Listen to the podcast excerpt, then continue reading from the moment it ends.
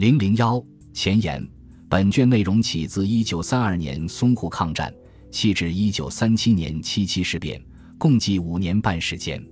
主要叙述这一阶段的民国政治、军事与外交，也涉及财政、金融、经济、教育及科学。一九三一年九一八事变发生后，由于国民党和东北当局采取不抵抗政策，东北三省迅速沦亡。一九三二年初。日本为了转移国际社会对其侵略中国东北和策划成立为满洲国的视线，并打击上海的抗日活动，又在上海挑起战争，布防淞沪的十九路军奋起抵抗，一二八抗战爆发。此时正值宁粤合作，汪精卫出任行政院长，与蒋介石联合执政。鉴于对日本侵略东北的不抵抗政策遭到全国人民的反对。上海又是国民政府的经济中心，国民党不愿重蹈九一八事变的覆辙。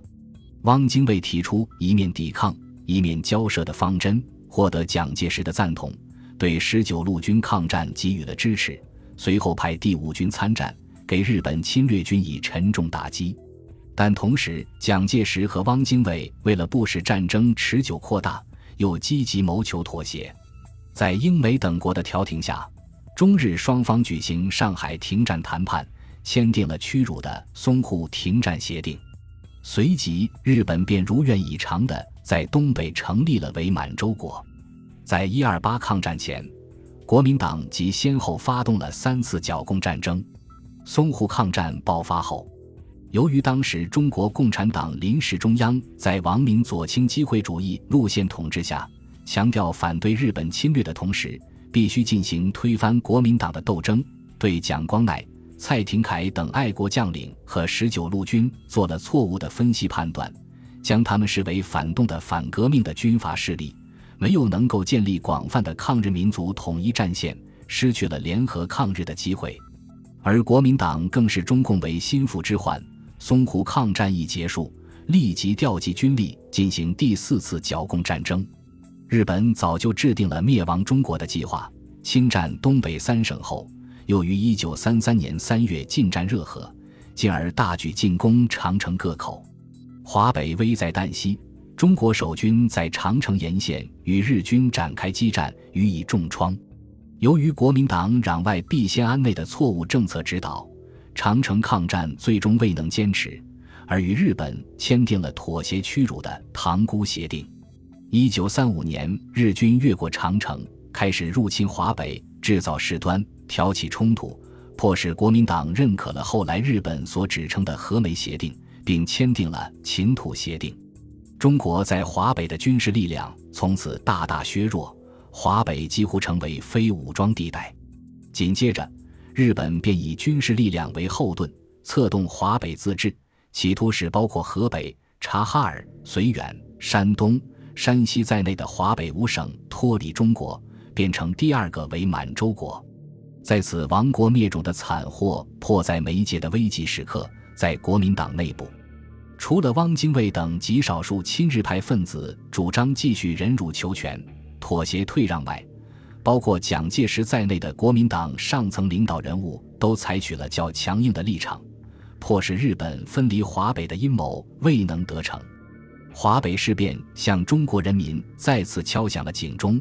引起一切不愿做亡国奴的人们的严重关注。知识分子尤为敏感，处于华北前线的北平学生发出了“华北之大，已经安放不下一张平静的书桌了”的沉痛呼声，为挽救危亡而奋起救国，发起了一二九学生爱国运动。与此同时，上海之世界人士也发起救国运动。成立上海文化界救国会，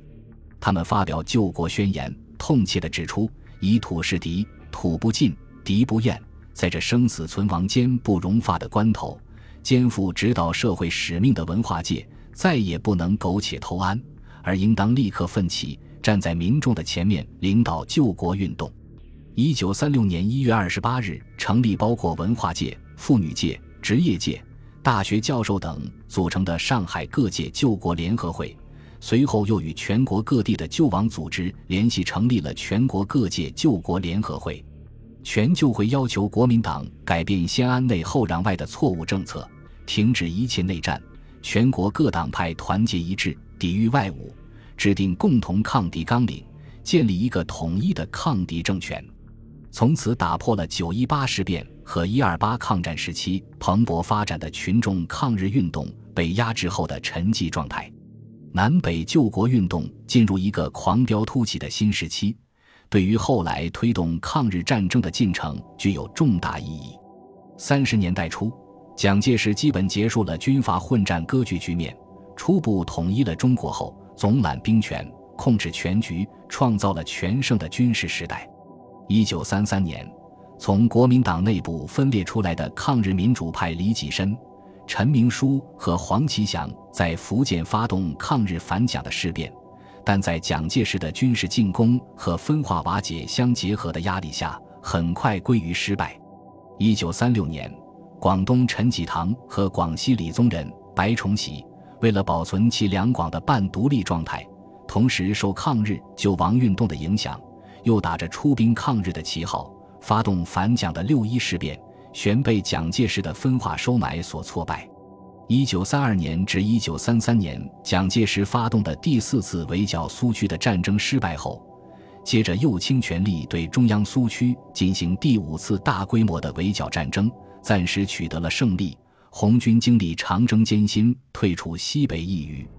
由于华北事变后，中日矛盾进一步上升，民族危机加重，抗日救国运动的开展。一九三五年国民党第五次全国代表大会前后，蒋介石及国民党的内外政策开始有了一些变化，抗日倾向增长，对日外交趋向强硬，并有效地抗击了日本和伪蒙军对绥远的进攻。其安内攘外的政策有所淡化，但并没有完全放弃。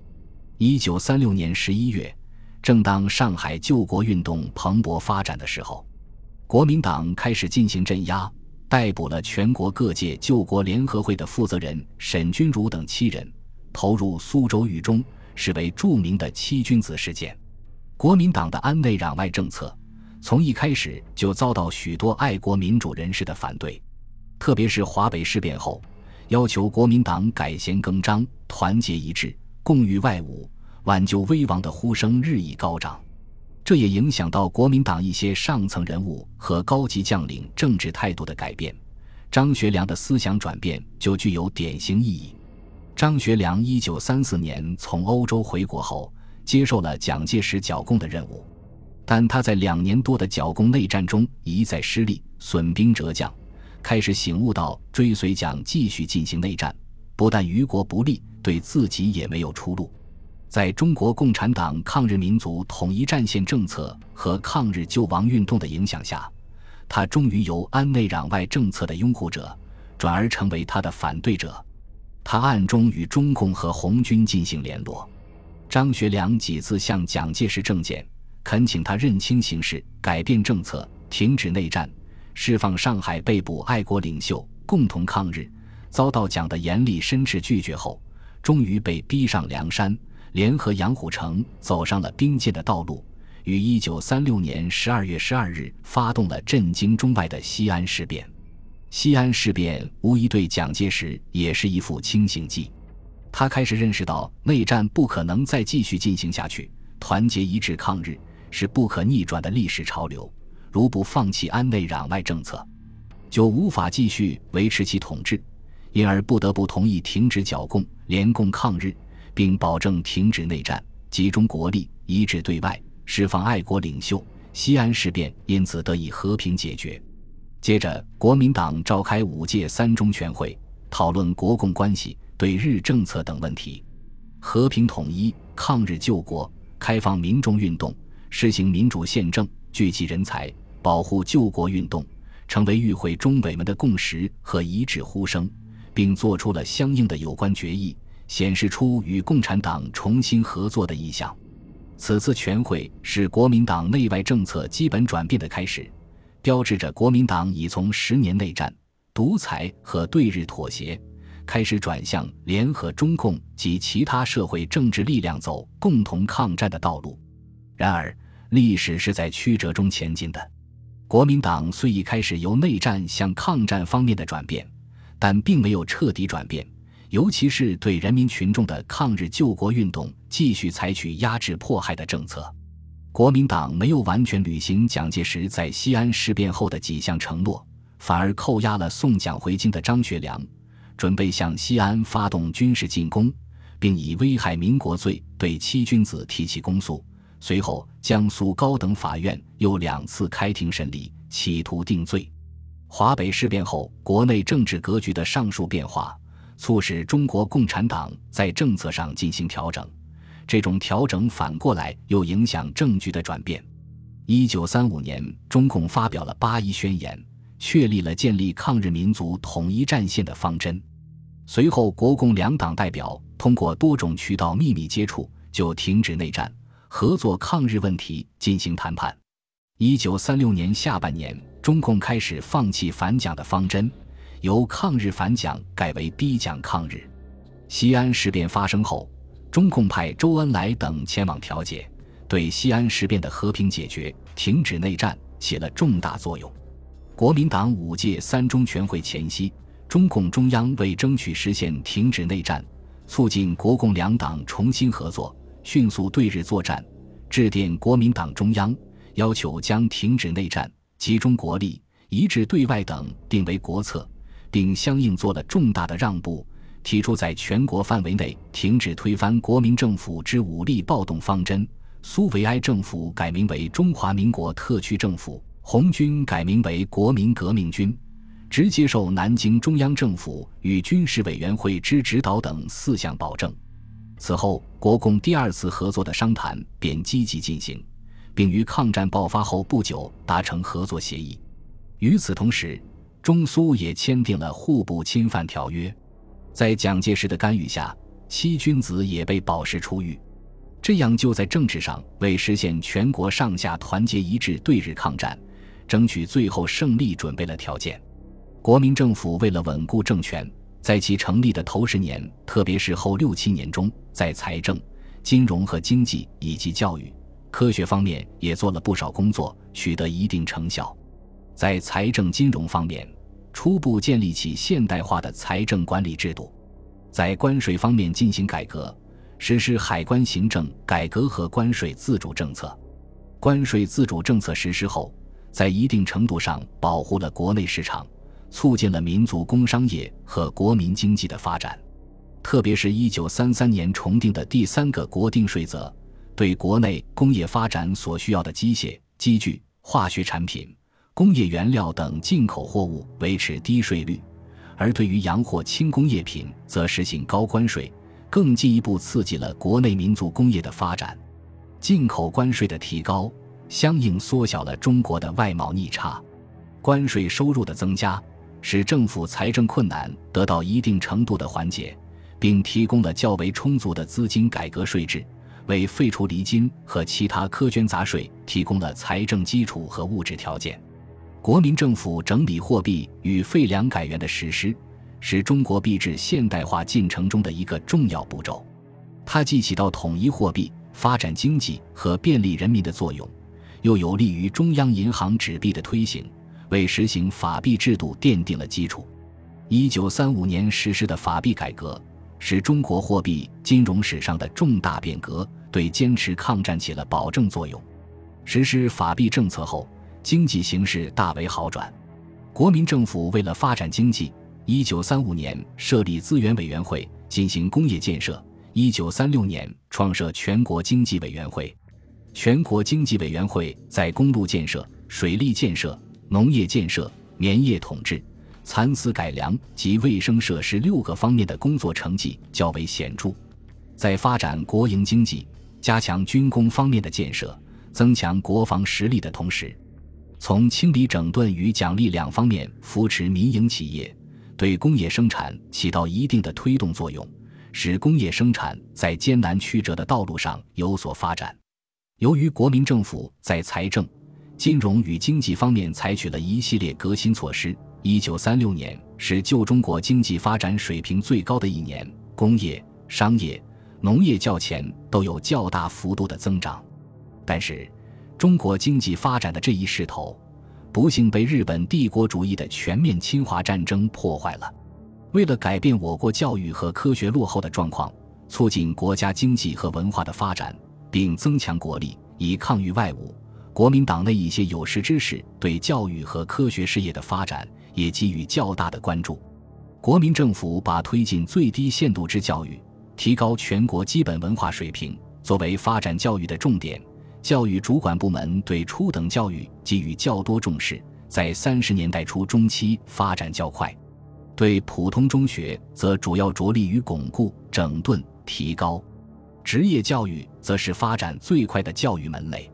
为了实现教育救国的理想，在民间涌现了一种倡导乡村教育的潮流。一些教育家做了不少工作，有一定的影响。国民政府对高等教育采取巩固、整顿的方针，发展速度缓慢，远远无法适应社会经济发展的需要。由于连年战乱，军费开支浩大，教育经费严重不足，是困扰大学教育的一个基本问题。在学术研究方面，国民政府设立了中央研究院作为全国最高学术机关。中央研究院成立后，在经费异常支出的情况下，筚路蓝缕，开拓前进，为中国科学事业的进步和发展做出了有益的贡献。它使我国科学逐渐摆脱了单纯介绍西方科学成就的局面，开始有了自己的研究成果，其中有的达到世界水平，并且积累了经验，培养了不少人才。除中央研究院外，还成立有北平研究院等研究机构和学术团体，但是由于中国学术发展的基础过于薄弱，三十年代前后，中国科学技术研究水平总体说还是落后的。本卷由于撰写人员的流动和其他任务诸原因，从拟定提纲、收集材料到完成书稿，时间前后共历八年。在此期间，著者利用海峡两岸整理出版的有关资料。翻阅了大量的报刊资料和部分外文资料，以及相当一部分尚未公布的档案、日记和回忆录，并吸收了现有的某些研究成果，力求写得比较符合历史真实。书中如有不妥之处，敬希读者批评指正。本卷由周天度主编，提纲初稿为周天度、郑泽民、齐福林共同草拟。在编写过程中，周天度对部分章节提纲做了较多的增减变动。初稿写成后，又对全书做了文字加工修改，统一体例，核对部分史实，改正了其中某些差错，补充了个别材料，并最后定稿。王树曾看了大部分初稿，李欣审阅了全书，郑泽民前期做了组织工作，看了部分章节初稿。王世花翻译了部分日文资料，复旦大学历史系教授何必辉协助抄录了上海公安局档案资料，香港中国文化史研究所郑慧新博士帮助复印了当地一九三五年《中兴报》资料，并核对了《明报》上所载有关张学良的回忆材料。日本广岛大学教授水羽信男复印了部分日文资料，